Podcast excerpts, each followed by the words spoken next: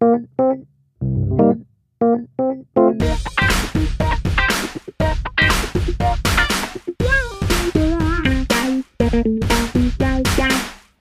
wunderschönen guten Tag, Mittag oder Abend, je nachdem, wann ihr unseren Podcast hört. Und herzlich willkommen zurück im Brandschutzmilieu. Mit dabei, wie immer, mein wundersamer Kollege Carsten. Guten Tag. Und es ist für euch jetzt keine so große Belastung, aber er hat einen Bart bekommen. Man sieht, dass du Urlaub hast, Carsten. Aber ich muss das die ganze Zeit sehen. Frech, Alter. Wo wir gerade beim Thema sind, ist dir mal aufgefallen, wie oft du frech sagst? Ja, ja. aber ist doch auch ein schönes Wort, findest du nicht? Ich, ich fühle mich zumindest nicht so, als würde mir irgendwie jemand sagen, das mir natürlich nie passiert, dass wäre ich irgendwie hätte, würde mich unangemessen verhalten. Es ist eher, es ist nicht ganz einfach, wenn das jemand sagt. Also man merkt schon, dass man irgendwas getan hat, was beim anderen angekommen ist. Aber es ist auch nicht ganz so hart. Ja, aber genau das ist es, finde ich. Weil also frech ist quasi im Gegensatz zu vermessen oder anmaßend, ähm, hat es eben noch nicht so eine Schwelle überschritten, wo es ähm, Genau, wo dein, die Mittel, die du dir nicht mehr zustehen, die du verhältst. Und frech ist so, das steht dir gerade noch zu, ist aber trotzdem so, du knabberst an so einer Grenze. Und das, das mag ich, glaube ich. Das könnten wir eigentlich so ungefähr auf unseren Podcast beziehen. Das kannst du auf unsere Website schreiben und Was ist im Brandschutzmilieu? Es ist ein, ein frecher Podcast. Wir wollen, wir wollen nicht anmaßend oder vermessen sein, das stimmt, ja. Aber ja. der Grenze krass. Ja. Ja. ja. Cool, cool. haben, wir uns, haben wir uns gleich in den Mittelpunkt gerückt in diesem Einleitung. Ich bin begeistert. äh, Sven, ich möchte dir gratulieren, bevor so. wir zu den News kommen. Du bist jetzt Brandreferendar, du wurdest ernannt. Ähm, Finde ich sehr gut. Dankeschön. Ja, das ist tatsächlich richtig. Meine Urkunde hat am 1.4. um 0 Uhr ähm, ihre Gültigkeit erreicht. Das fühlt sich gut an. Dankeschön.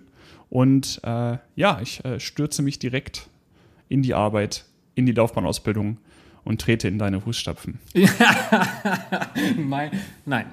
Wir kommen schnell zu den News. Auf geht's.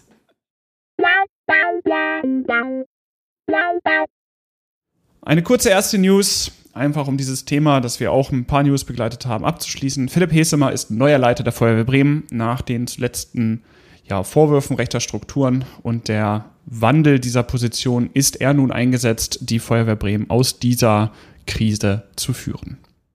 Ganz weg vom Thema können wir nicht und wollen wir auch gar nicht. Wir haben, es gibt Rechtsextremismusvorwürfe in der Feuerwehr Hamburg. Also Menschenfeindlichkeiten sind nicht nur in der Gesellschaft keine Einzelfälle, sondern leider auch in der Feuerwehr verbreitet. Und nach Bremen, Berlin jetzt also auch Vorwürfe in Hamburg. Wir können nur auf eine konsequente Aufklärung, zukünftige Vorbeugung und vor allen Dingen Bearbeitung des Themas hoffen.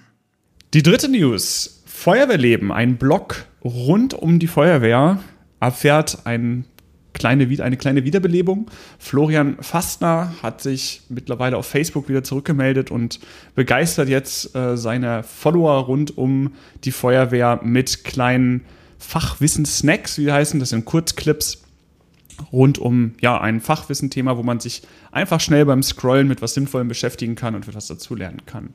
Wir sind gespannt, wie sich auch dieser Blog weiterentwickelt und sind gespannt, ja, was, was jetzt noch kommt.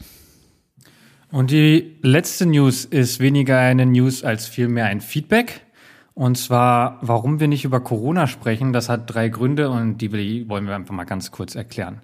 Erstens, Irgendwo haben wir einen wissenschaftlichen Anspruch an unseren Podcast. Klar, da ist auch viel Pragmatismus und vor allen Dingen natürlich auch persönliche Bewertung drin, aber stets mit dem Willen, einen sehr differenzierten Podcast mit gut recherchiertem Content zu erzeugen. Und die Datengrundlage zur Bewertung von Maßnahmen, Umgang, Entwicklung von Covid ist einfach nicht da. Wir alle haben mehr Fragen als Antworten und deshalb sollten davor erst andere diskutieren, aufklären, hinweisen, erzählen und erklären. Wir sind es an dieser Stelle nicht. Jedenfalls noch nicht. Zweitens, unser Podcast, dieser Podcast, soll eine Auszeit von Corona sein. Wir befinden uns in einer Zeit, in der man täglich mit Neuigkeiten konfrontiert wird. Jeder hat etwas zu sagen, alles hat irgendwie damit zu tun. Und ja, jeder hat einen Kommentar dazu beizutragen.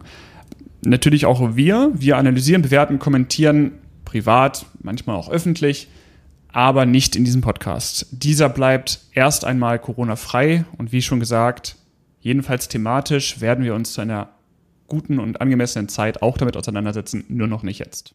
Drittens, wenn ihr wissen wollt, wo wir stehen, wir sind natürlich Team Wissenschaft. Gerade jetzt zeigt es sich aber auch, dass Wissenschaft nicht gleich Wissenschaft ist. Jede Wissenschaftlerin und jeder Wissenschaftler hat auch eine persönliche Meinung, eine private Bewertung, die mit einfließt in Aussagen, Politik und Diskussion. Bei manchen mehr, bei manchen weniger. Jede Expertinnenmeinung hat auch eine Expertinnen-Gegenmeinung. Studien werden für Vorhersagen unterschiedlich interpretiert. Team Streeck für Lockerung oder Team Drosten für Vorsicht. Was ist mit all den anderen WissenschaftlerInnen, die nicht VirologInnen sind? Auf wen hören? auf einen, auf alle. Und dann ist danach die Politik, die das bewertet, analysiert, priorisiert und Maßnahmen ergreift. Und auch die werden wissenschaftlich evaluiert. Die Ereignisse und Ergebnisse überschlagen sich und am Ende geht es auch nicht um nichts weniger als um Menschenleben. Und wenn ich das an dieser Stelle mit einem Feuerwehreinsatz vergleichen will, dann sieht das vielleicht so aus, ich will im Einsatz nicht meckern. Hinweise auch zu Fehlern oder gerade wenn ordentlich was schief geht, gerne. Ansonsten heißt es aber mithelfen, beobachten und zu Ende bringen.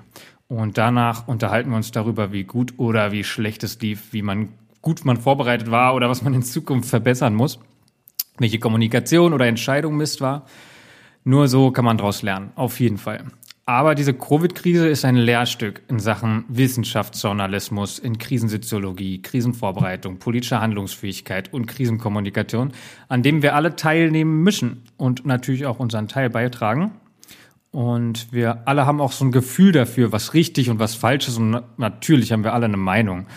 Und allein mit meiner könnte ich mehrere Folgen dieses Podcasts füllen. Aber so funktioniert dieser Podcast halt nicht.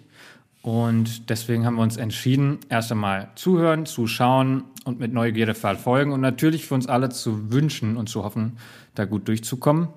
Bleibt vorsichtig, bleibt differenziert, respektvoll, vor allem gesund. Ach ja, und haltet euch von Querdenkenden frei fern und vor allen Dingen deren Argumenten, weil die braucht wirklich niemand. Und damit sind wir auch schon beim Themenblock schon ist relativ. Ich glaube, das war unsere längste News-Section, die wir hatten. Stimmt. ähm, wir möchten heute mit euch, für euch über Standardeinsatzregeln sprechen.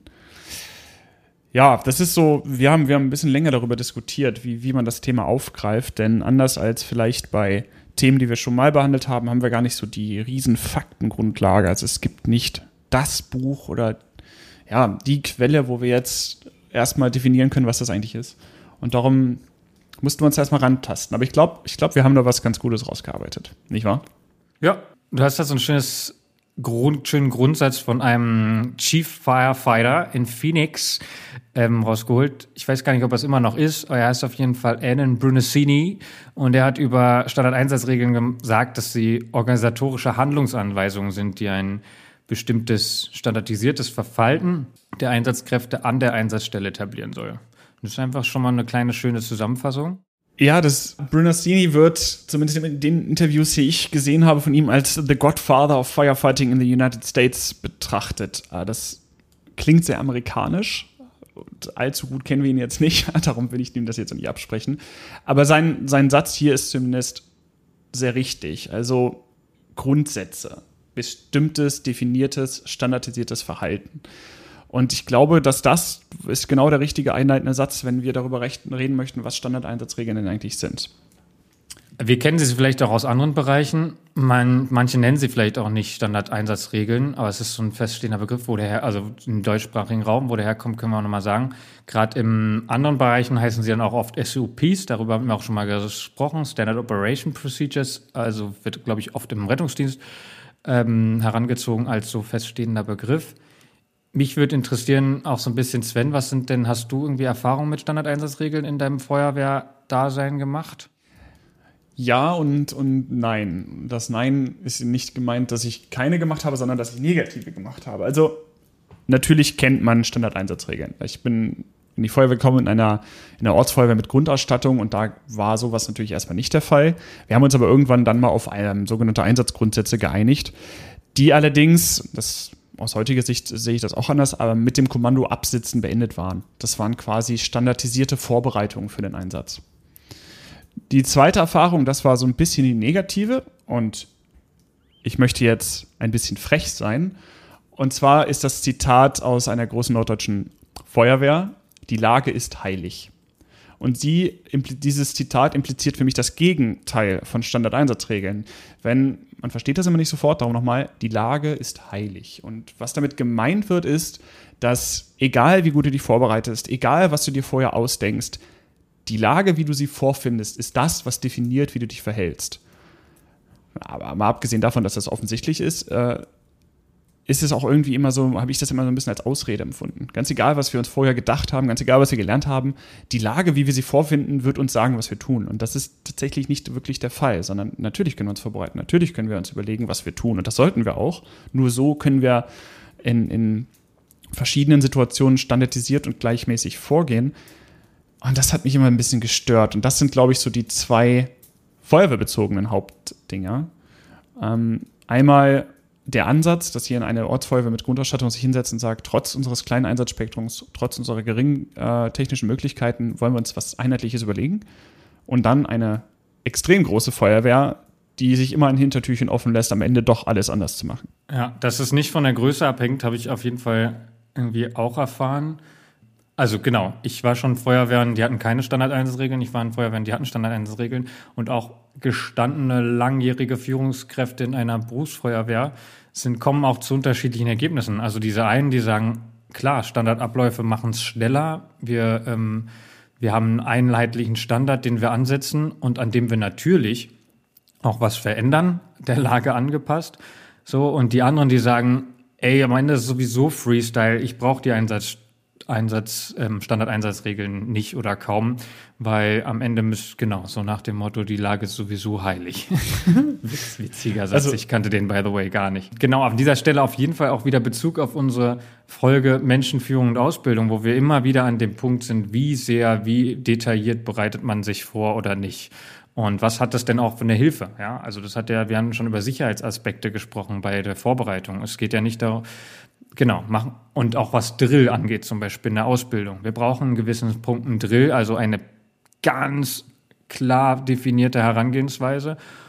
Oder manchmal auch diesen Koffer, den ich mal beschrieben habe, so ein Werkzeugkoffer mit ganz vielen Tools drin, die wir nehmen können. Aber ja, am Ende Freestyle.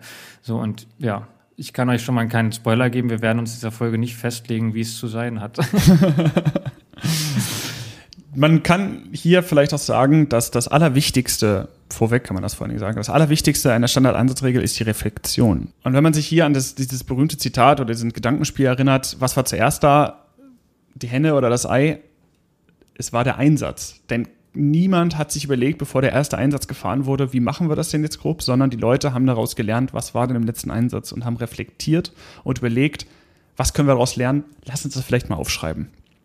Und das, das ist, glaube ich, das Einfachste, was man über Standardeinsatzregeln sagen kann. Sie sind Reflexionen und werden immer Reflexionen sein und werden sich immer dynamisch mit den Einsätzen, die man erlebt, verändern. Denn im nächsten Einsatz könntet ihr schon etwas erleben, was, was in den Standardeinsatzregeln vielleicht verankert werden sollte. Ich würde gerne einen kleinen Ausflug machen. Ich wollte lange Pilot werden. Und mit dem Bart hättest du es auf jeden Fall geschafft. Ja, die müssen auch rasiert sein, weil auch die äh, tragen die im Zweifel nicht, die, erfahren, ja, die erfahrenen Bracken die Bartatmung, Kordelatmung, ähm, whatever. Genau, in der Luftfahrt ist dieser Sicherheitsaspekt natürlich enorm. Und immer wenn wir, wenn Leute so über Sicherheitsaspekten und auch so Crew Resource Management, also wie man als, als, als Crew, als Mannschaft, als, als KollegInnen zusammenarbeitet und da irgendwie zu einer guten Performance, zu einem guten Ergebnis kommen will, dann ähm, geht es darum, wie können wir zusammen, wie, wie arbeiten wir zusammen, wie können wir auch so Human Factors reduzieren und so. Und das ist natürlich ein Sicherheitsbereich, das auf jeden Fall Pilotendasein ist, aber natürlich auch die Feuerwehr, ähm, enormen Wichtigkeit für unser Leben, aber auch für andere Leben.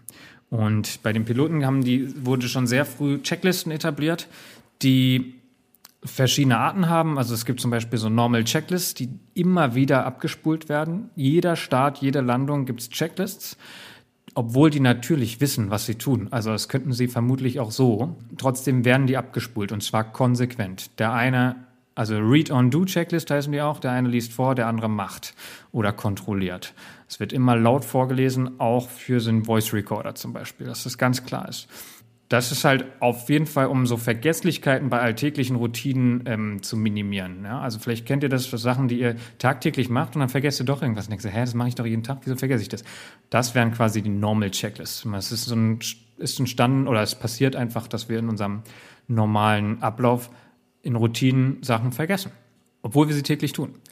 Andererseits gibt es dann Non-Normal Checklist, also für Sachen, wo uns die Routine fehlt, wo eine ähm, strukturierte Abarbeitung nötig ist. Das sind die, nennen wir mal einen Triebwerksausfall. Das müssen die nachts um fünf, das ist ein klassischer Spruch auch bei den, wie bei der Feuerwehr, nachts um fünf oder drei oder vier muss das abgespult werden können. Und das werden dann so die Non-Normal Checklist oder tatsächlich so die Memory Items, haben nennen die die auch. Also zack, zack, zack, die müssen dann einfach abgearbeitet werden und das zusammen. Genau. Der große Nachteil, der immer wieder definiert oder gesagt wird, definiert wird, runtergeschrieben wird, ist der, die Kreativität, die fehlt in Checklisten. Also dieses out of the box gucken. Ne? Ähm, entweder musst du, und da kann es nur so sein, dass diese Checklisten oder diese Procedures halt, die müssen einfach echt gut sein. Wenn quasi irgendeine Randbedingung anders ist und darauf passt diese Checklist nicht mehr, dann kann man diese Checkliste in Müll schmeißen. Oder man muss sie so aufweichen, dass die Leute selber die Möglichkeit haben, ihre Kreativität, ihren Denkansatz oder ihr, das, was ein Mensch ausmacht, nämlich out of the box zu denken, äh, mit reinnehmen zu können. Ja, welches ähm, gab es so ein Beispiel, wo jemand das falsche ein Triebwerk ist ausgefallen, hat gebrannt, hat dann das falsche Triebwerk abgestellt. So, das ist das Einzige, was noch gegangen, gelaufen ist. So, das war und danach haben sich Checklisten extrem überarbeitet. Das war so ein, ein so ein Ding, was ich im Kopf habe. Ich finde auch, wie sich das, also das Pilotenbeispiel kann ich jetzt sehr lange noch drüber reden, weil ich es einfach sehr spannend finde, aber so, wie man Human Factors auch nochmal umgedreht hat. So, früher war es so ein bisschen so, irgendein System, was an ist, leuchtet grün, was aus ist, ist entweder, also genau, leuchtet rot oder irgendwie sowas, ne? Also es nagelt mich jetzt bitte nicht drauf fest, liebe Boeing und Airbus-Fans. Es gab aber irgendwann diesen Change, wo man gesagt hat, okay, wir machen jetzt Dark Cockpit Philosophie. Alles, was normal ist, ist aus alles, was unnormal ist, leuchtet. Und das war so ein boom, mindblowing Nebeneffekt. Aber so nur als kleinen Ausflug. Was ich sagen will ist, Vorbereitung ist ein Punkt in anderen sicherheitsrelevanten Jobs. Und davon sollten wir uns was abgucken. Und davon lernen und nicht alle wieder bei Null anfangen. Wir sagen auch, nicht nur Einsätze bei der Feuerwehr müssen vorbereitet werden, sondern wenn wir das jetzt übertragen ins Risikomanagement, also die Krisenvorbereitung, Vorplanung, Vorbeugung auch, das ist auch Teil der Aufgabe der Feuerwehr. Wir sind Teil des Katastrophenschutzes teilweise, wir sind in der Einsatzleitung drin, wir beraten Politik und so. Wir müssen uns darauf vorbereiten. Und das ist einfach schön zu sehen, wie manche Feuerwehren wirklich ein Krisenhandbuch schreiben für einzelne Krisen und manche gar nicht. Und da gibt es zwei Arten. Also einmal gibt es quasi so das All-Hazard Planning, nennt sich das dann. Also wir versuchen einen Plan zu schreiben, der alles abdeckt. Wenn wir jetzt zu den Checklisten vorher denken, der Kreativität möglich macht, der irgendwie aufbaut, sagt, okay, das ist der Rahmen, aber für die spezifische Krise verändert ihr das wieder. Oder Scenario-Based Planning wäre dann das Gegenteil, also ganz klar ausformuliert jeder einzelne Punkt. Und die zwei Arten gibt es von Krisenhandbüchern. Und natürlich hört ihr das jetzt schon raus. Es gibt, das ist auch ein feststehender Begriff, das sogenannte Krisenparadoxon. Also je detaillierter ich plane, desto weniger nützt es in der Krise.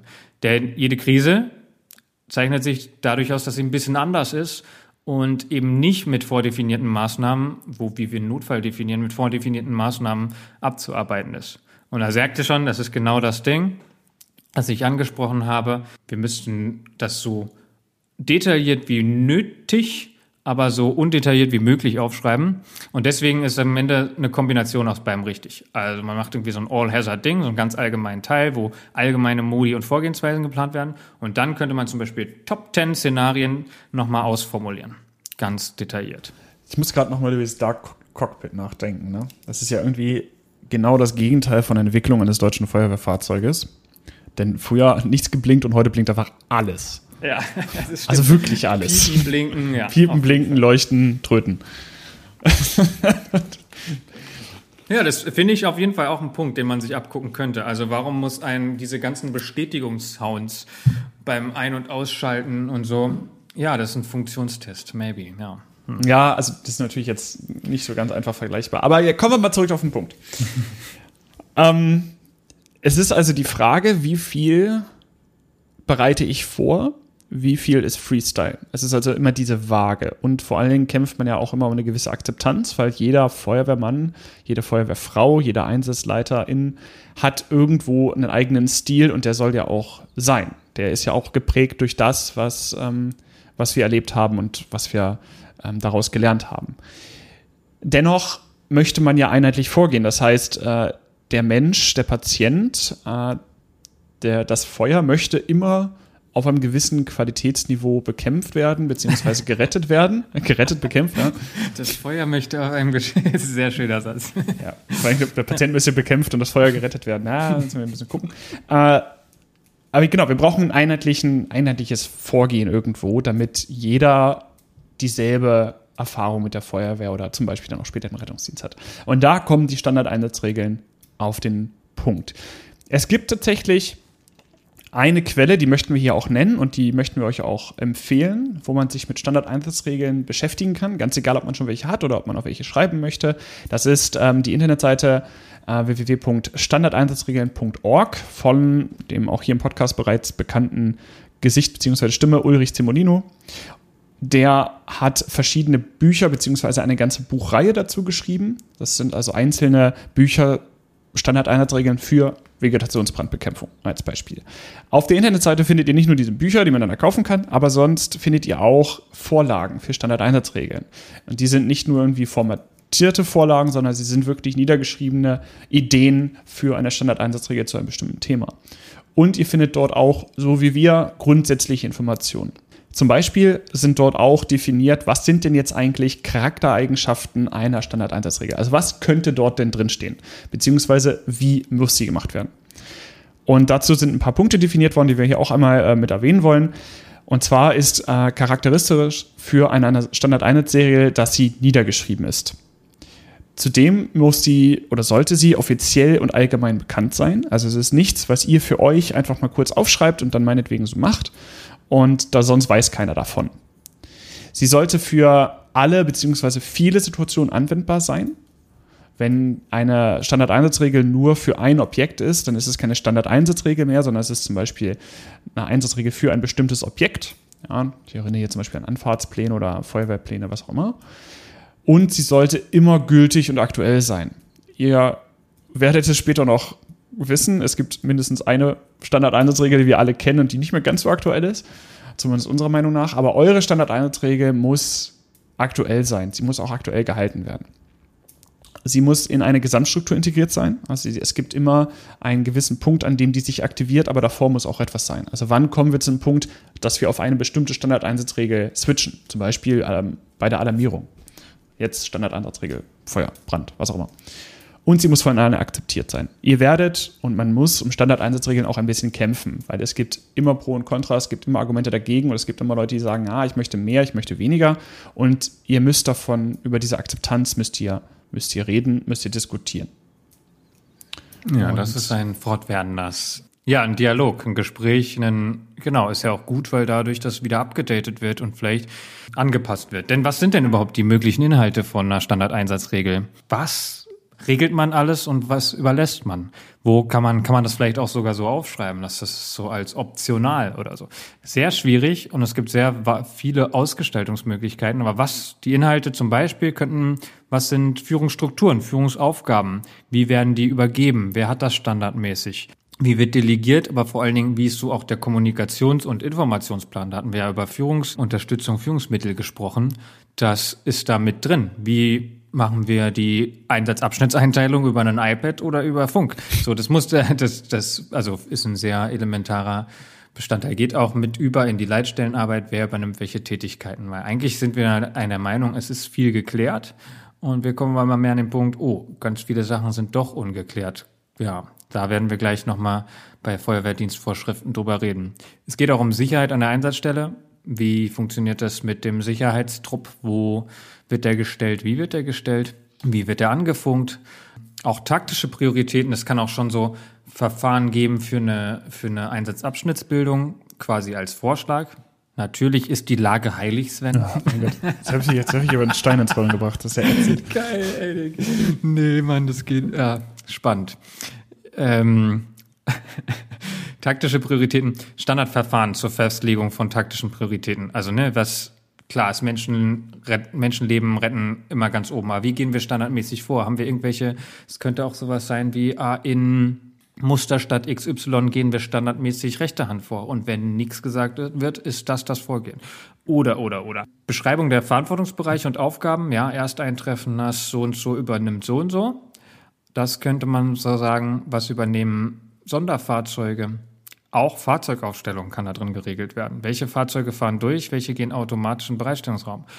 Also Sachen, die man theoretisch vorher schon mal definieren kann oder sagt man, das muss die Führungskraft alles, also es ist noch eine Entlastung, ne? Also wenn der ersteintreffende Einsatzleiter, Einsatzleiterin alles über Funk sagen muss, Ersteintreffenden machen übrigens das und der Bereitstellungsraum für alle außer ist da und da, das ist, zieht einfach extrem Ressourcen.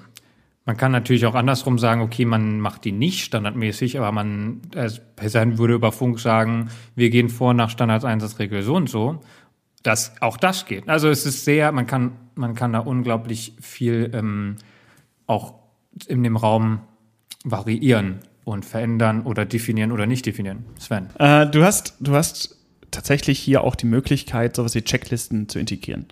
Also natürlich die allererste Phase, die, da hat man nicht so viel Zeit, auf irgendein Klemmbrett zu gucken oder auf irgendwelche iPads oder irgendwelche anderen Tablets. Ähm, aber du kannst danach, nachdem du die ersten Anweisungen gegeben hast, immer noch mal sagen, okay, habe ich irgendwas vergessen? Und so habe ich das auch mal gemacht ähm, bei dieser Rescue Challenge, beziehungsweise, na, hatten wir mal drüber gesprochen, als Einheitsführer einer ähm, Staffel im Verkehrsunfall, ähm, bei technischer Hilfe Verkehrsunfällen, dort zum Beispiel mir eine Checklist gesetzt, welche Sicherheitssysteme vom Auto ich alle checken muss.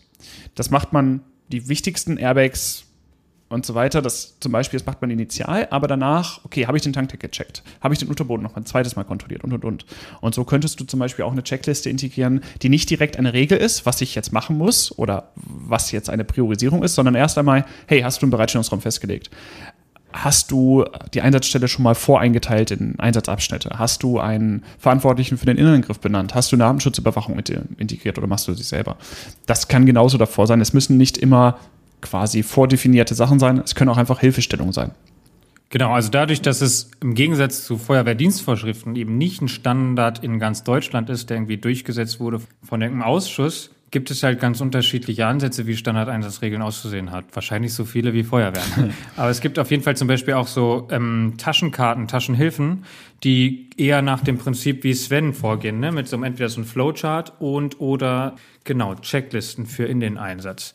Oder es gibt, genau, es gibt wirklich richtig ausformulierte oder auch mehr so grafisch festgelegte, ne, wo wir ja. Einfach eine Vorlage. Ne? Also wie definiert denn, also es muss ja nicht immer alles auf den unteren Führungsstufen sein, sagen wir mal, so ein Stab hat jetzt äh, eine bestimmte Lage, dann gibt es einfach Vorlagen, wie kann denn eigentlich jetzt die Einsatzstelle oder die Lage strukturiert werden in Einsatzabschnitte. Dass man einfach sagt, so, du hast einen Einsatzabschnitt Inwandbekämpfung oder du hast einen Einsatzabschnitt Verteidigung des Deiches, du hast einen Einsatzabschnitt Logistik, du hast einen Einsatzabschnitt Kommunikation. Das kannst du ja alles einmal vordefinieren und das ist quasi eine Blaupause, in die du dann letzten Endes nur noch deine, deine Lage reinschreibst. Ja, Wichtig genau, entweder ist die Vorlage haben genau. und die verändern oder sich daran bedienen. Ja, auf jeden Fall. Ähm, ich möchte nochmal, weil wir die ganze Zeit auf so einer Führungsebene sind, das gilt für alle Ebenen. Ne? Auch eine Standardeinsatzregel kann für einen Angriffstrupp und für einen Wassertrupp definieren, was sie mitnehmen. Auch das ist nirgendwo ähm, ganz, also klar gibt's in der Feuerwehrdienstvorschrift, aber da fehlen dann ganz viele Sachen, die wir standardmäßig jetzt eigentlich mitnehmen. So, ne? Oder genau, also das, ich glaube, so die schönste Standardeinsatzregel, die ich jetzt auch gerade so erfahren habe, ist zum Beispiel Positionierung des Schlauchpakets in einem Treppenraum mit einzelnen abgehenden Wohneinheiten. Das heißt, wenn ihr so einen Treppenraum habt mit halben Treppen, haben wir zum Beispiel in unserer Ortsfeuerwehr mal das Ausbildungsziel gehabt und ausgebildet, dass wir das Schlauchpaket nicht vor die Brandwohnung, vor die Tür zu der Brandwohnung legen, sondern standardmäßig eine halbe Treppe hoch. Damit liegt das Schlauchpaket nicht vor der Eingangstür, wo man dann rüber rausgehen muss, vielleicht auch mit dem Patienten, sondern es liegt eine halbe Treppe hoch und du hast absolut viel frei vor der ähm, Tür.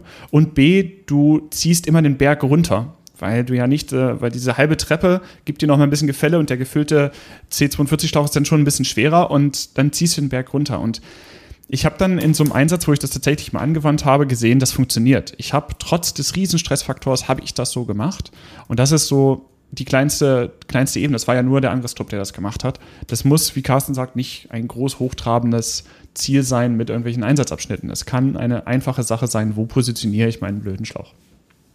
Absolut. Kann auch für Diskussion sorgen, Sven. Müssen wir mal gucken, was da für Nachrichten reinkommen. gerne. Also, wenn ihr sowas habt, hier schon mal der Hinweis, schickt uns gerne eine kleine Zusammenfassung euren Standard-Einsatzregeln. Vielleicht nicht die ganze, wir können jetzt nicht anfangen, jede Einsatzregel hier zu, zu diskutieren. Aber das wäre vielleicht auch eine interessante Idee, wo ich hier gerade so sitze. Wenn, wenn uns jemand mal eine Einsatzregel schickt und sagt, hey, das machen wir gerade hier besonders, das kann man vielleicht mal vergleichen. Weil das ist tatsächlich spannend, man hat darauf irgendwie keine Zugriffe. Während Feuerwehrdienstvorschriften veröffentlicht sind, natürlich, und breit streubar sind, auf den Feuerwehrschulen veröffentlicht, auf den Webseiten, ist es bei Standardeinsatzregeln irgendwie manchmal so ein, so ein bisschen Geheimwissen.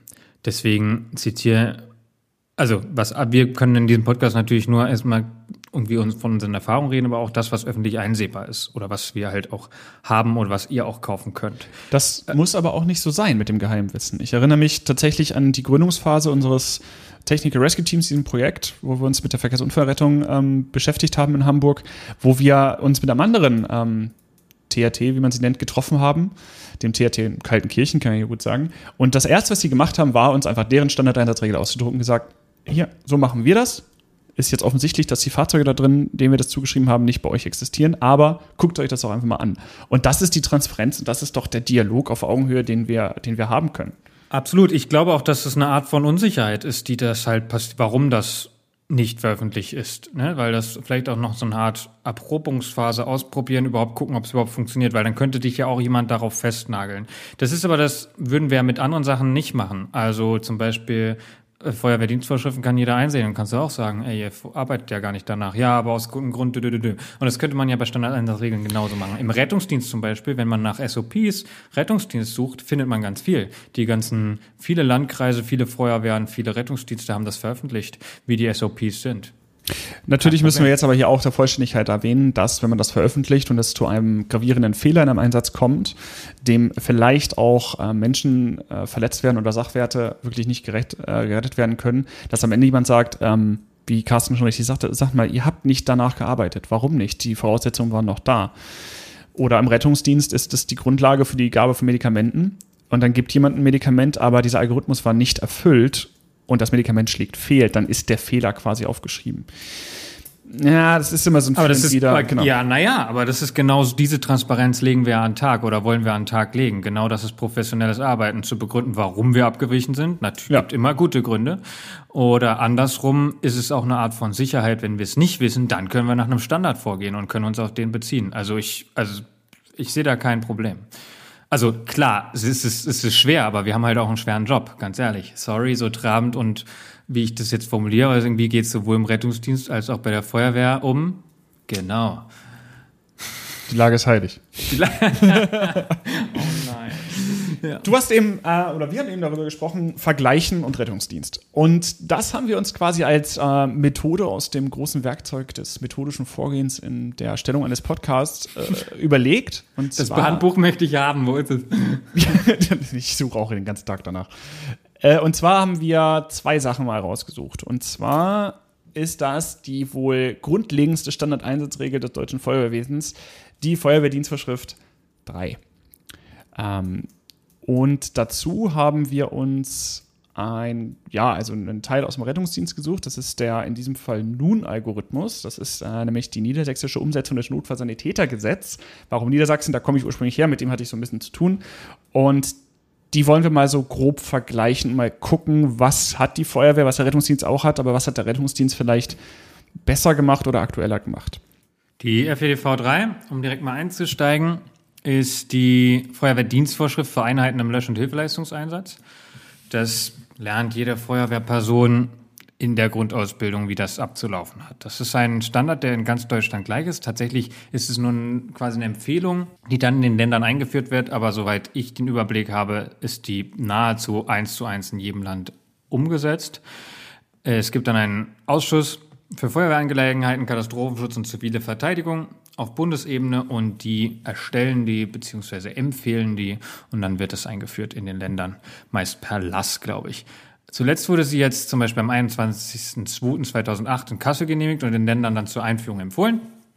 Und was findet da drin statt? Also einmal gibt's wird ein Löscheinsatz definiert, wo die Tätigkeit, wo Strahlrohre vorgenommen werden, wo alle Maßnahmen von den taktischen Einheiten abzuarbeiten sind, wo klar definiert sind, welcher Trupp zum Beispiel was macht und wo er auch zum Beispiel, wo er zu sitzen hat auf dem Fahrzeug. Wir äh, verschiedene Grö Gruppengrößen, also wir reden immer von Trupps, von Staffeln, von Gruppen, den alle drin definiert und trotzdem fehlen da ganz viele Sachen. Ja, also wenn wir gerade zum Löscheinsatz nehmen, ist es eher so aufgebaut wie ein ähm, Außenangriff. Also nehmen wir, einen nehmen wir einen Verteiler vor und drei Rohre und es ist ganz klar, welch, wer von wo den Schlauch legt zum Beispiel, ist definiert. Aber an welches, an welches Rohr er anschließt, was absolut wichtig ist. Da sind auch Befehle drin. Also manchmal ist die Detailtiefe sehr groß. Dann aber andere Sachen, was inzwischen standardmäßig im deutschen Feuerwehrwesen stattfindet, ist dann nicht definiert. Also zum Beispiel Innenangriff ist da drin zum Beispiel gar nicht erwähnt. Ähm, man könnte natürlich sagen, funktioniert trotzdem, ist nicht erwähnt, aber wir könnten nach dem Muster auch in Innenangriff reingehen. Aber zum Beispiel, was wird alles mitgenommen zusätzlich zu dem, was da drin steht? Also es, da, wenn ich die durchlesen würde, würden mir sehr viele Fragen kommen und tatsächlich nehmen wir auch fast nie drei Rohre vor. Ja, also das ist aber diesen Standardding, was man so zack, zack, zack, was schnell aufgebaut sein muss. Und ich würde mir sagen, okay, mit einer Staffel, mit einer Gruppe für den Innenangriff habe ich viel zu schnell zu machen, aber nicht drei Rohre aufzubauen. Mir ist wichtig, dass da vor allem eins schnell drin ist. So, also ja, kann man viel reden, viel diskutieren. Es geht auch um Hilfeleistung, technische Hilfeleistung. Da kann vielleicht Sven mehr zu sagen. Ja, gut, vor allen Dingen wird definiert, was Hilfeleistung ist. Das hat mich nämlich auch mal interessiert. Hilfeleistung wird definiert als alle Maßnahmen zur Gefahrenabwehr von Gefahren und Leben, Gesundheit oder Sachen, die aus Explosionen, Überschwemmungen, Unfällen oder ähnlichen Ereignissen entstehen und entsprechenden Einsatzmittel durchgeführt werden. Es schließt insbesondere das Retten ein. Hier wird vor allen Dingen gesagt, was welcher Trupp macht. Ne? Also, immer der Klassiker, ich weiß nicht, ob ihr das auch erlebt habt, aber was macht der Angriffstrupp? Retten. Ja, super. Hast du schon der, mal einen Punkt gesammelt? Ja. Der Tag ist gerettet. Und vor allen Dingen wird aber, und das ist der Knackpunkt, die Feuerwehrdienstvorschrift dient zur Aus- und Fortbildung und dem Einsatz. Also wer jetzt auf die Idee kommen könnte und sagen, ja, Feuerwehrdienstvorschrift ist halt die Ausbildung, so nein, nach Feuerwehrdienstvorschrift soll im Einsatz gearbeitet werden. Sie was würde das auch für ein Grund, was wäre das auch für ein, also was, warum sollten wir was ausbilden, was wir im Einsatz nicht, also anwenden? Ich ja, weiß, das richtig, ist Praxis, klar. dieses klassische Hofballett, ähm, das so zack, zack aufzubauen, das sieht toll aus, da haben wir einen Drillfaktor drin und ähm, man kann am Ende sagen, Mensch, ich, man kann was prüfen vor allem, aber insbesondere sollte der Anspruch schon sein, ja. das, was wir ausbilden, wollen wir auch anwenden. Train as you fight. Und ähm, Combat ready. Oh Gott. Ey. Geil. Ja, das macht schon alles ein bisschen spektakulärer. Zuletzt werden in der Feuerwehrdienstvorschrift auch ähm, unabhängig von der Einsatzart, also ob Löscheinsatz oder Hilfeleistung, ähm, Einsatzgrundsätze definiert. Und ich möchte hier umleiten, überleiten zu etwas, was Carsten auch gerade so ein bisschen definiert hat und was ihr alle kennt. Denn ich sage gleich, wie, wie wir es genannt haben, jeder, der an die Feuerwehrdienstvorschrift 3 denkt, der denkt an diesen dreiteiligen Löschangriff, nicht dreiteiligen, sondern diesen Löschangriff mit drei Rohren. Und darüber, dass wir das nie machen. Und darum haben wir, wir haben das, das Feuerwehrdienstvorschrift 3 Paradoxon genannt. Das da heißt, keiner arbeitet nach Feuerwehrdienstvorschrift 3, während alle nach der Feuerwehrdienstvorschrift 3 arbeiten. Was heißt das? Das heißt, erstens, einige Inhalte, da habt ihr absolut recht, werden eigentlich nie umgesetzt hier drin stehen. Das beste Beispiel, glaube ich, ist das Antreten hinterm oder vorm Fahrzeug, je nachdem, wie der Gruppenführer das definiert. Ich bin noch nie in einem Einsatz hinterm Fahrzeug angetreten oder vorm Fahrzeug. Dieses hinterm Fahrzeug antreten, dann werden die Befehle vergeben, dann wiederholt der äh, Angriffstrupp den Befehl und wenn es offenes Gewässer ist, dann sagt der Wassertrupp, was er jedes Mal, Wassertruppführer, was er jedes Mal vergisst, die Anzahl der Sauglängen, die benötigt werden. Das macht keiner. Natürlich, jetzt kriegen wir wieder E-Mails von Leuten, die es dann doch machen. Schön, aber 99 Prozent der Feuerwehrleute in Deutschland treten im Einsatz nicht hinterm Fahrzeug an. Dann Wiederholen von Befehlen. Die, die Struktur von einem Befehl wird zwar in der Grundausbildung und allem gemacht, aber sie wird dann im Einsatz nicht mehr so gemacht. Da ist man deutlich ko ähm, kooperativer unterwegs und das ist eher ein Dialog, so ein Befehl. Oder dann so ein Beispiel, Verlegen der Schlauchleitung vom Verteiler zum Strahlrohr. Ja, also der Angriffstrupp geht vor, hat das Strahlrohr in der Hand und dann kommt der, der Schlauchtrupp hinterher gedackelt und sagt, jo, hier ist deine Leitung und dann verlegt er diesen Verteiler.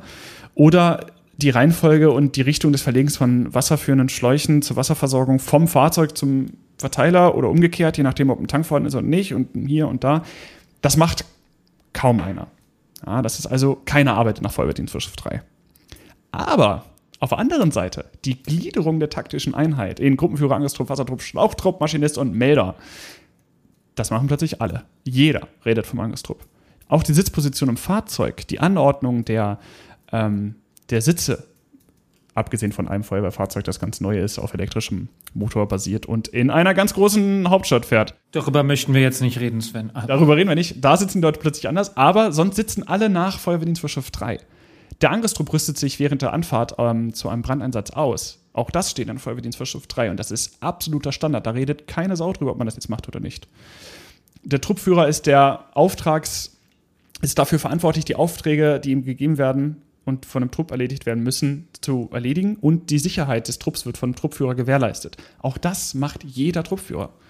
Oder Beispiel aus der Hilfeleistung, Absperrbereiche und Positionierung von Schrottablage und Geräteablage beim Verkehrsunfall. Auch das steht in Feuerwehrdienstvorschrift 3. Also alle arbeiten nach Feuerwehrdienstvorschrift 3.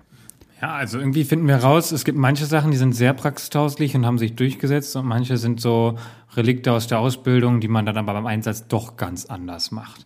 Und um, ich glaube, um dieses um diese Lücke quasi zu schließen, hat man, gibt es Standardeinsatzregeln. Aber wir wollten den Vergleich machen.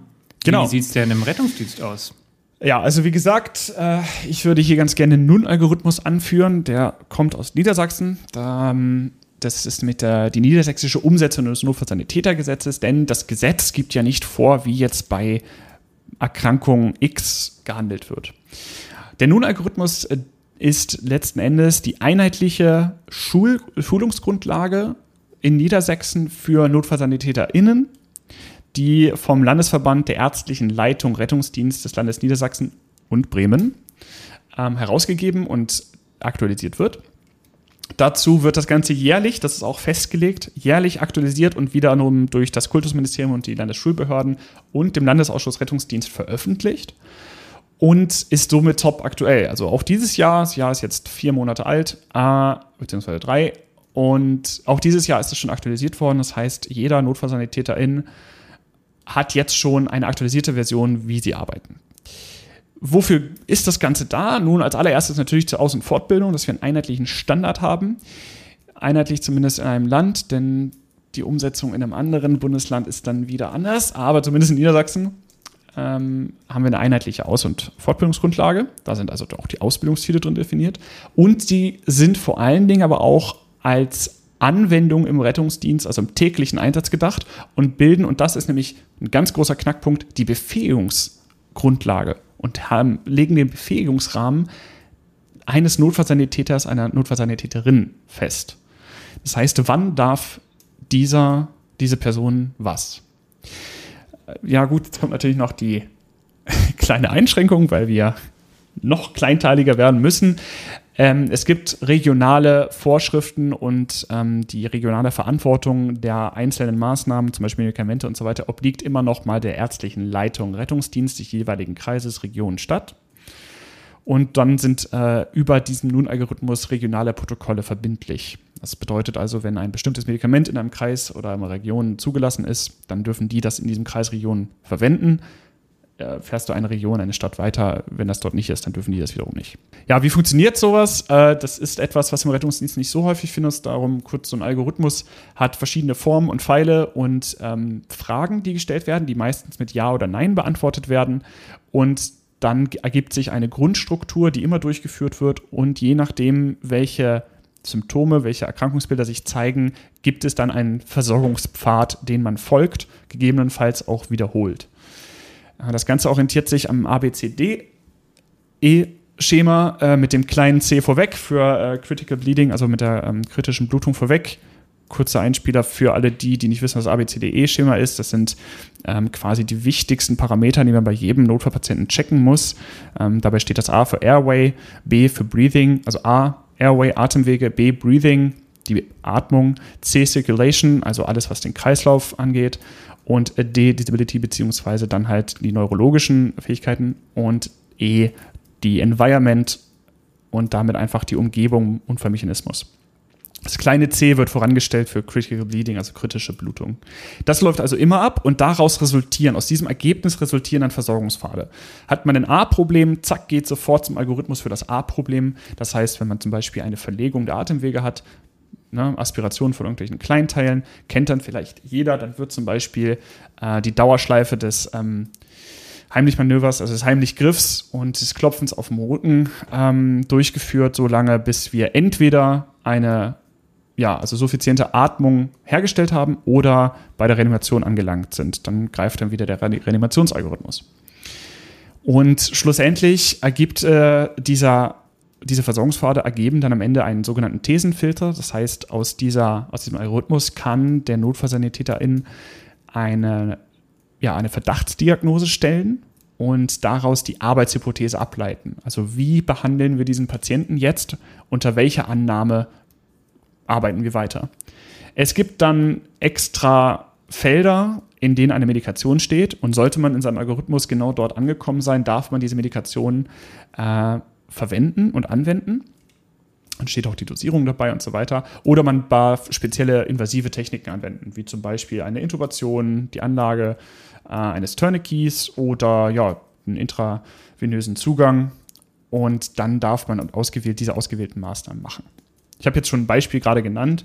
Ihr könnt das auch einfach mal googeln und so seht ihr, wie so ein, oder wir packen es euch in die Infobox, wie so ein Algorithmus aussieht. Der ist sehr, sehr kleinteilig. Also da wird wirklich gesagt, ja, kleines Beispiel hier aus doch lebensbedrohlicher Blutung, ähm, Anlage Tourniquet, Erfolg, Fragezeichen, dann hast du Ja, Nein. Wenn Nein, dann Anlage korrekt, Tourniquet überprüfen, korrigieren. Wenn Ja, dann ABCDE-Schema fortführen und Transport in eine Klinik. Das, das ist, ist, genau, ich habe das auch währenddessen jetzt nochmal gegoogelt. Das, äh, ich kenne sowas auch aus anderen Bereichen, die sind tatsächlich auch sehr ähnlich aufgebaut, muss ich sagen. Das ist halt so ein Flowchart-Algorithmus. Also wirklich sehr ja, nein, zack, Pfeil, dann das, dann das. So können SOPs oder Standardeinsatzregeln aussehen, müssen aber auch nicht. Ne? Und bevor wir jetzt quasi zu dem Punkt kommen, warum kriegt der Rettungsdienst es hin und die Feuerwehr nicht, würde ich ganz gerne ähm, zur Verteidigung vielleicht ähm, nochmal auf ein paar Unterschiede. Warum ist es im Rettungsdienst so? Kurz eingehen, bevor wir uns Gedanken machen, warum die Feuerwehr das wenig macht oder was da vielleicht auch Probleme sind. Einmal kurz der Unterschied oder die Unterschiede, warum der Rettungsdienst da schon vielleicht so ein bisschen weiter ist oder warum das so aussieht beim Rettungsdienst. Zum Beispiel einmal diese ganz klare Abgrenzung, wer darf was, was Sven mit Kompetenzen vorhin gesagt hat. Also wir haben einfach mehrere Kompetenzlinien im Rettungsdienst, also ÄrztInnen und dann NotfallsanitäterInnen und Rettungsassistentinnen, Rettungssanitäter, die alle unterschiedliche Ausbildung haben, auch unterschiedliche Sachen dürfen. Und da diese klare Abgrenzung zu machen, dazu hilft schon mal allein so eine SOP. Andererseits ist natürlich auch, sind die Einsätze extrem viel. Ja, ähm, da ist einfach viel mehr Background, viel mehr Arbeit auch dahinter, auch damit viel mehr Erfahrungswissen. Und was ich schon auch sagen müssen, Rettungsdiensteinsätze sind von der Unterschiedlichkeit, ich wollte kurz Komplexität sagen, aber das ist natürlich falsch, von der ähm, Unterschiedlichkeit unterschiedlich. Wie kann ich das jetzt formulieren? Also ja, die also Feuerwehreinsätze haben einfach, betreffen einfach uh, viel unterschiedlichere Bereiche. Ne? Wir werden zu Bränden, zu Hilfeleistungen, zum umgekippten Baum, zu sehr unterschiedlichen Sachen gerufen, während die Ausgangslage im Rettungsdienst schon eher ähnlich ist. Wir haben einen Patient, also in der Individualversorgung, wir haben einen Patient, eine Patientin und ich mache mal eine Schätzung, ungefähr 80 Krankheitsbilder, die, mit denen wir in 99 Prozent der Fällen standardisiert abarbeiten könnten. Hm, Sven? Dazu ergänzend, wir haben auch eine einheitliche Arbeitsgrundlage. Ja? Der RTW und das NEF als die beiden hauptsächlich benutzten Einheiten ähm, oder ja, Ausrüstungsgegenstände, Fahrzeuge im Rettungsdienst sind immer gleich grob. Ne? Also ein RTW hat eine Trage und dann hängt da irgendwo ein EKG, eine Absaugpumpe und ein Beatmungsgerät, dann hast du noch ein bisschen hier Schubladen und so. Das ist ja immer gleich. Der Arbeitsraum, spätestens wenn du im RTW bist, ist immer gleich. Das heißt, wir können wie in einem OP, wie in einem Schockraum uns dort koordinieren. Die, genau, ja, auf jeden Fall. Und sobald wir dann in die, in, also man kann sich auch im Rettungsdienst größere Lagen vorstellen, also die klassischen MANF-Lagen, die, oder Manet, also Massenanfall an Verletzten, viele Erkrankte dazu haben, dann brauchen wir ja doch wieder eine Struktur um drüber und da sind dann die Algorithmen auch doch gar nicht mehr so klar. Genau, aber ich möchte ja auch, äh, weil es ja ein Vergleich ist, auch auf die Gemeinsamkeiten mal da äh, eingehen. Ja, zwischen der Feuerwehrdienstvorschrift 3 und dem NUNO-Algorithmus. Ein echt ein bisschen komischer Vergleich, aber wir machen den mal. Was die gemeinsam haben, ist grundsätzlich auch erstmal, dass ein Gremium, ein übergeordnetes Gremium diese festgelegt hat. Sie werden erlassen, sie werden empfohlen und sie werden eingefügt. Und sie werden mehr oder weniger mit kleineren und größeren Zeitabständen auch aktualisiert dann wird auch die taktische Einheit irgendwo definiert. Ja, egal, im NUN-Algorithmus gibt es dann doch den Kopf und den Seitenhelfer. Das wird vor allen Dingen dann bei der Reanimation äh, relevant. Und auch Sitzpositionen werden gezeigt. Also bei einer Reanimation ist klar, Kopfhelfer und Seitenhelfer haben zugewiesene Sitzpositionen. Dann wird auch ein gewisses Vorgehen in beiden definiert. Sei es die Vornahme eines Rohrs oder zum Beispiel das Checken eines Notfallpatienten. Dann wird es dann schon ein bisschen schwammiger, denn in der Feuerwehrdienstvorschrift 3, Carsten sagt das vorhin, sind sehr grobe Maßnahmen gefasst. Ja? Also wir wollen ein Rohr vornehmen, das kann alles sein, während die Anlage eines Tourniquets eine sehr, sehr, sehr spezielle Maßnahme ist, als Beispiel jetzt hier. Das ist dann wieder der Unterschied. Aber es werden Maßnahmen irgendwo festgelegt. Und nicht zuletzt, regionale Protokolle sind abweichend, das ist, glaube ich, etwas, was auch bei beiden ganz klar gleich ist, weil es nun mal so ist. Föderalismus ole. Ja. Hat auch seine guten Seiten, muss man sagen. Auf jeden Fall. So, die Frage ist jetzt, Carsten, warum kann der Rettungsdienst das? warum hat die Feuerwehr das bis heute nicht gemacht? Warum reden wir immer noch nicht vom Schlauchpaket in der Feuerwehrdienstvorschrift 3? Das wäre das wär mal sinnvoll. Ja, ähm, ich sitze leider nicht in dem Ausschuss. Wobei noch ich nicht. weiß gar nicht, ob ich das will. Ja, mal gucken. Und äh, ja, ich glaube, das spielt einerseits, genau, wir haben gerade angesprochen, Föderalismus, Kleinstaatlichkeit eine Rolle. Ähm, genau, wir haben einfach viele Länder, viele Kommunen, viele Kreise, die daran beteiligt sind, die es irgendwie ein bisschen anders machen und quasi der kleinste gemeinsame Nenner, das müsste quasi die Feuerwehrdienstvorschrift sein. Ja, das ist, die Frage ist halt, wie brauchbar ist das dann ganz? Also ja, wir können, ich glaube, das ist, haben wir auch in der Ausbildungsfolge drüber geredet, es ist sehr zweckdienlich, wenn jemand am Anfang mal so ein bisschen Hofballett macht, aber jede Grundausbildung geht ja dann nach ein, zwei Wochen, manchmal auch fünf Wochen davon weg und macht dann etwas, was nirgendwo mehr in der Feuerwehrdienstvorschrift drin steht. Spätestens nach dem Atemschutzlehrgang fehlt dann irgendwie die gemeinsame Grundlage, wie man denn jetzt in, im Innenraum eines Gebäudes vorgeht. Und während es Einsatzbilder gibt, die wirklich sehr unterschiedlich sind, Vegetationsbrandbekämpfung zum Beispiel, da kann man schon sagen, ja, also in der Heide und im Moor brennt es vielleicht ein bisschen anders als im Schwarzwald. Ein bisschen zumindest. Aber zum Beispiel in den Treppenraum sieht in ganz Deutschland, wage ich jetzt mal so grob zu behaupten, ungefähr gleich auf. Ja, kannst du noch ein bisschen Altbau und Neubau, aber so, ne, auf jeden Fall kann man da irgendwie einen Standard setzen. Ich würde, wolltest du dazu was sagen? Ich, ja, ich hätte jetzt nur noch dazu gesagt, zum Beispiel der Standard wäre, dass es zwei Möglichkeiten gibt, einen Schlauch in einem Treppenraum zu verlegen. Entweder über die Treppen oder durch Treppenauge, was beides Vor- und Nachteile hat. Sowas kann man ja reinschreiben, damit die Leute auf die Idee kommen, das zu machen. Also es fehlt ja oft auch an, an Inspiration und auch das kann eine Art Standardeinsatzregel sein. Inspiration für eine Maßnahme, die man jetzt trifft. Ja, genau, aber sowas könnte ja tatsächlich die Feuerwehrdienstvorschrift als der kleinste gemeinsame Nenner, das ist der Standard, den alle machen. Und dann sind die Standardeinsatzregeln, die örtlichen Spezifika anhand der Ausrüstung, der Ausbildung, der Bausubstanz und, und, und. Zwingt ja keinen, ne? Genau. Genau, also genau, aber das ist die Frage. Ist eine Feuerwehrdienstvorschrift auch dafür da, Vorschläge zu machen? Kann man, kann man so oder so sehen. Mir wäre der Punkt Forschung wichtig. Im Rettungsdienst ist einfach viel Forschungs-Background da. Ähm, allein einfach, weil es sehr nah, weil es Medizin ist so, und wir sehr viele Forschende in der Medizin haben, während Feuerwehrforschung, also die meisten Standards, die sie in der Feuerwehr durchgesetzt haben, eher so ein Pragmatismus aufgrund von Erfahrung ist und ähm, wenig forschungsevaluiert ist. Also ich möchte auch nicht zu nahe treten, das muss nicht gut oder schlecht sein, so, sondern es ist einfach wir haben wenig Feuerwehrforschung in Deutschland und ich persönlich würde sagen, das ist schade und schlecht. Es muss mehr, viel mehr werden und damit können wir das nämlich dann wissenschaftlich evaluieren und natürlich an der Praxis, so nicht irgendwo in irgendwelchen Büros oder Bibliotheken. Klar an der Praxis, aber wissenschaftlich mit guten Methoden und daraus Standards ableiten. Das wäre quasi so die, der, der Way to be.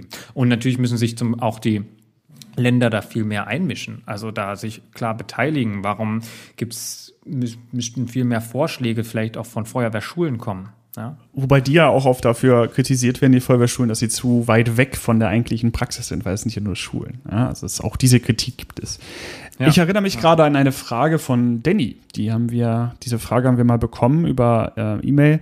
Die war nach der taktischen Ventilationsfolge, die passt hier ganz gut. Wer macht denn den Fensterimpuls?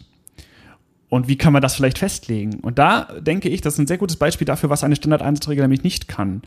Äh, weil das vielleicht zu kleinteilig wäre. Da war die Frage also, wir kommen an und stellen fest, dass ein Fensterimpuls ähm, ja, möglich ist und dass er einen Einsatzerfolg mit sich bringen würde. Also wer macht den? Ja, Angriffstrupp hat irgendwie zu tun, Wassertrupp auch. Wir gehen mal davon aus, wir kommen in der Staffel an, Maschinist sowieso und Gruppenführer auch. Also ist eigentlich keiner da. Und der Polizei einen Strahlrohr in die Hand zu drücken, ist immer so von gemischten Erfolgen ähm, geprägt. Darum, wer soll das machen? Und ich erinnere mich auch an unsere Antwort. So, wir wissen es nicht. Keiner und alle. Ja. äh, das ist dann irgendwo auch die Grenze einer Standardeinsatzregel, die auch im Rettungsdienst ihre Grenzen hat. Und das ist in der Feuerwehr halt das Ding. Also irgendwann können wir nicht weiter definieren, vor allen Dingen bei Maßnahmen, die manchmal gegeben sind und manchmal nicht. Da muss dann einfach äh, die Lage äh, kurz evaluiert werden. Und dann haben wir auch geantwortet, nun, äh, es wäre auch kein großes Problem, wenn der, der Einheitsführer das kurz macht. Es ist eine ganz kurze Maßnahme, bei dem er nicht gebunden wird, sondern nur kurz seine eigentliche Tätigkeit unterbrechen kann. Und das ist dann etwas, wo man dann zum Beispiel in eine Standardeinsatzregel reinfallen, einen Tipp reinschreiben könnte. Denk über den Fensterimpuls nach. Oder denk über ähm, irgendwie die Begehung des Treppenraums später nach oder ähnliches kannst du anleitern, kannst du eine Leiter stellen oder sowas. Das wären Tipps, die man da reinschreibt. Das heißt, es sind Sachen, die nicht direkt in Standardeinsatzregeln drin sind, aber so als Tipps bzw. Hinweisen dran stehen könnte. Was noch auffällt bei Standardeinsatzregeln ist auf jeden Fall die Masse der ein, hm, wie fange ich an? Die Einsätze, die oft vorkommen, haben am ersten eine Standardeinsatzregel. Nehmen wir Standardeinsatzregel Brandmeldeanlagen. Jeder hat irgendwie eine Art von Flowchart im Kopf, wie eine Brandmeldeanlage abzuarbeiten. Ein Einlauf, also eine automatische Feueralarm, ein Einlauf einer Brandmeldeanlage abzuarbeiten ist. Dafür gibt es dann oft schon so Standards, ah, das guck mal, das haben wir mal vergessen, das dann jedem passiert und deswegen ziehen wir immer den Schlüssel oder irgendwie was auch immer. Und in anderen Fällen, bei Sachen, die weniger oft vorkommen, wo man vielleicht auch mit der, mit der Zeit gar nicht unbedingt irgendwelche Standards etablieren kann, dafür gibt es dann plötzlich keine. Also Krisen, also gerade wenn wir, als ich vorhin Risikomanagement angesprochen habe, viele Feuerwehren haben kein Krisenhandbuch. Und das ist fatal meiner Ansicht nach, weil Krisen passieren. Aber sie passieren halt selten. Und, und dann ist man plötzlich in der Krise, sagen sie dann, okay, wir müssen jetzt hau ich noch einen Spruch rauf, vor die Lage kommen. Ja, also wir müssen, wir haben uns quasi kaum auf die Krise irgendwie vorbereitet, ob, ob jetzt konzeptionell oder ressourcentechnisch, aber jetzt ist sie da und jetzt müssen wir sie abarbeiten und jetzt müssen wir irgendwie das, was wir hinterher sind, aufholen. Das will der Satz, glaube ich, eigentlich sagen. Bis dato war irgendwie die, die Krise, die, die, die Lage heilig, ja. Und dann plötzlich will man vor die Lage kommen. Also dieses, das passiert einfach kaum und deswegen haben, ist es vielleicht, obwohl Sicherheitswissenschaften und die Wissenschaftler jetzt auch gleich hinterher sind und viele Feuerwehren das trotzdem auch machen und sich auf irgendeine Art dann irgendwie in einem Bereich besonders Ahnung und macht das dann doch. Oder es gab, was auch immer einen Einfluss hat, es gab irgendwann mal einen Unfall, so, einen tödlichen vielleicht sogar, und danach wird das plötzlich gemacht. Und ich würde sagen, was vor die Lage kommen wäre, wäre tatsächlich, ähm, Krisen vorzubereiten und vorzubeugen, nicht nur vorzubeugen, sondern auch vorzubereiten. Und deswegen Standardeinsatzregeln sind vielleicht für Standardeinsätze da, aber wir brauchen trotzdem auch für Krisen, für größere Sachen Vorbereitung, ein Krisenhandbuch. Ja, das ist, äh, ich erinnere mich da jetzt halt auch an meine, meine Ortsfeuerwehr, in der ich angefangen habe. Da war das auch immer so ein Argument, so, ja, dieser Einsatz kommt ja nie vor. Also der Standardeinsatz eines Brandeinsatzes mit äh, kritischer Wohnungsbrand meinetwegen, der kommt wirklich einmal in zehn Jahren vor. Und dann sagt man, ja, ich kann ja nicht jeden Tag eine Standardeinsatzregel auswendig lernen, die ich nie brauche beziehungsweise die ich bei jeder Ölspur dann toll im Kopf habe, aber die mir gar nichts bringt. Andersherum sollte man genau das tun. Also beide, beide Seiten zählen so ein bisschen. Ja klar, du kannst dich nicht den ganzen Tag auf Sachen vorbereiten, die nicht passieren oder nur sehr gering passieren. Das kann man verstehen, das Argument. Andersherum ist das doch gerade die Begründung, warum man es tun sollte. Und da verlangt man auch von, von Einsatzkräften, die halt sehr wenig Feuerwehr machen, äh, weil sie halt wenig Einsätze fahren, viel ab. Ne? Dass man sich ständig auf etwas vorbereitet und nie diesen Einsatzerfolg sieht. Ne? Nie sieht, hey, ich kann das jetzt.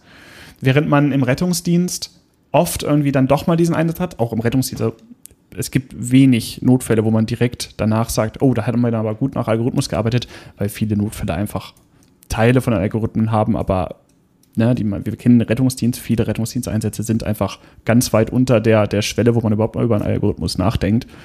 Und darum gibt es oft auch beim Rettungsdienst Einsätze so, yo, jetzt haben wir nach Algorithmus gearbeitet, das hat funktioniert, gut, dass wir ihn hatten, aber manche Leute haben diesen Einsatzerfolg einfach nicht. Ne? Wenn du den ganzen Tag halt schlechte, also nicht schlechte Notfälle, aber triviale Notfälle fährst, dann hast du diesen Einsatzerfolg auch nicht und dann fangen die Leute auch an, darüber nachzudenken, ob sie sich diesen Algorithmus jemals überhaupt mal noch durchlesen müssen, weil sie das zehnte Nasenbluten in Folge gefahren haben.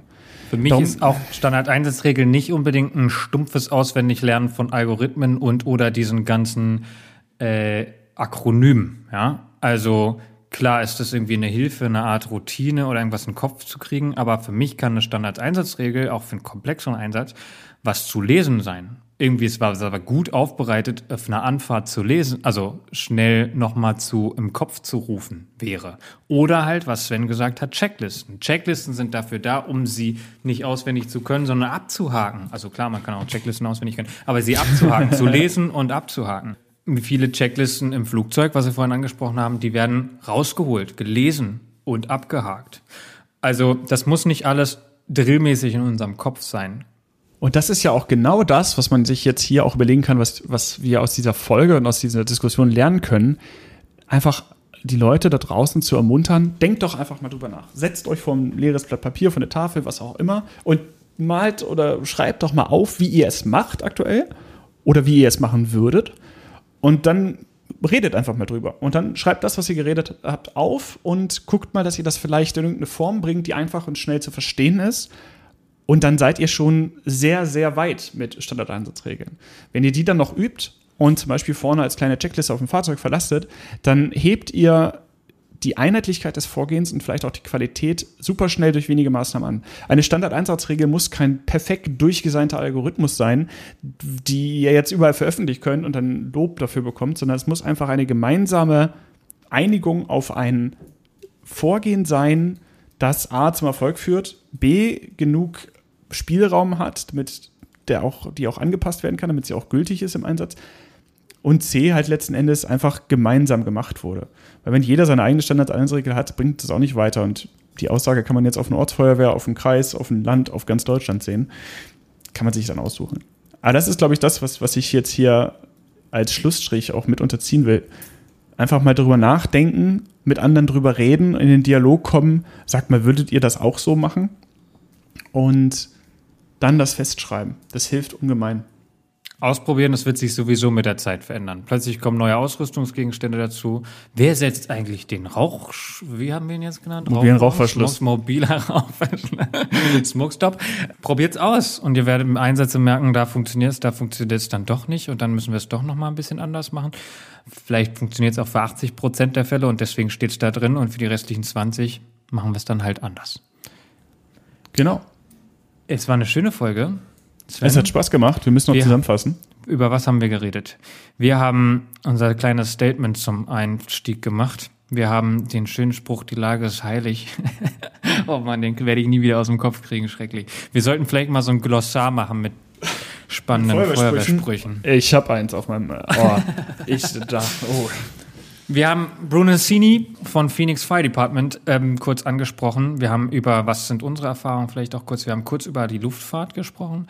Dark Cockpit Philosophie, Normal und Non-Normal Checklist, Memory Items. Oh, das hört sich schon alles immer sehr nice an auf Englisch.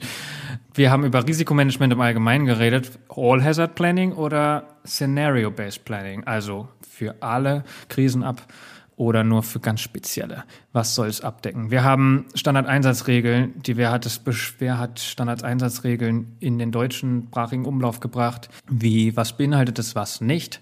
Und wir haben den Vergleich zwischen FEDV 3 und den in diesem Fall NUN-Algorithmus aus Niedersachsen mh, herangezogen und ein bisschen verglichen, gesagt, was ist gleich, was nicht. Was ist auch eine unterschiedliche Situation im Rettungsdienst der Feuerwehr, weil ganz vergleichen können wir es halt doch nicht und trotzdem, was funktioniert, was funktioniert nicht gut. das war die Folge für heute. Und äh, meine Tradition muss natürlich fortgesetzt werden. Ihr erreicht uns, wo immer wir sind und wo immer ihr seid, über die E-Mail im Brandschutzmilieu at gmail.com. Ihr könnt zum Beispiel nachvollziehen, wie wir mit Fehlern umgehen, wenn ihr zum Beispiel einen gefunden habt, immer gerne unter unserer Internetseite www.imbrandschutzmilieu.wordpress.com. Ihr erreicht uns äh, zum Beispiel, erreicht ihr den Carsten über Instagram oder mich bei Twitter. Carsten ist auch bei Twitter, aber wir haben uns das eigentlich aufgeteilt, darum dürft ihr nur mir folgen bei Twitter. Oder ihr tweetet einfach mit dem Hashtag im Brandschutzmilieu. Und äh, wir sind mittlerweile auch bei Facebook. Dort posten wir eigentlich nur, wenn eine neue Folge online geht.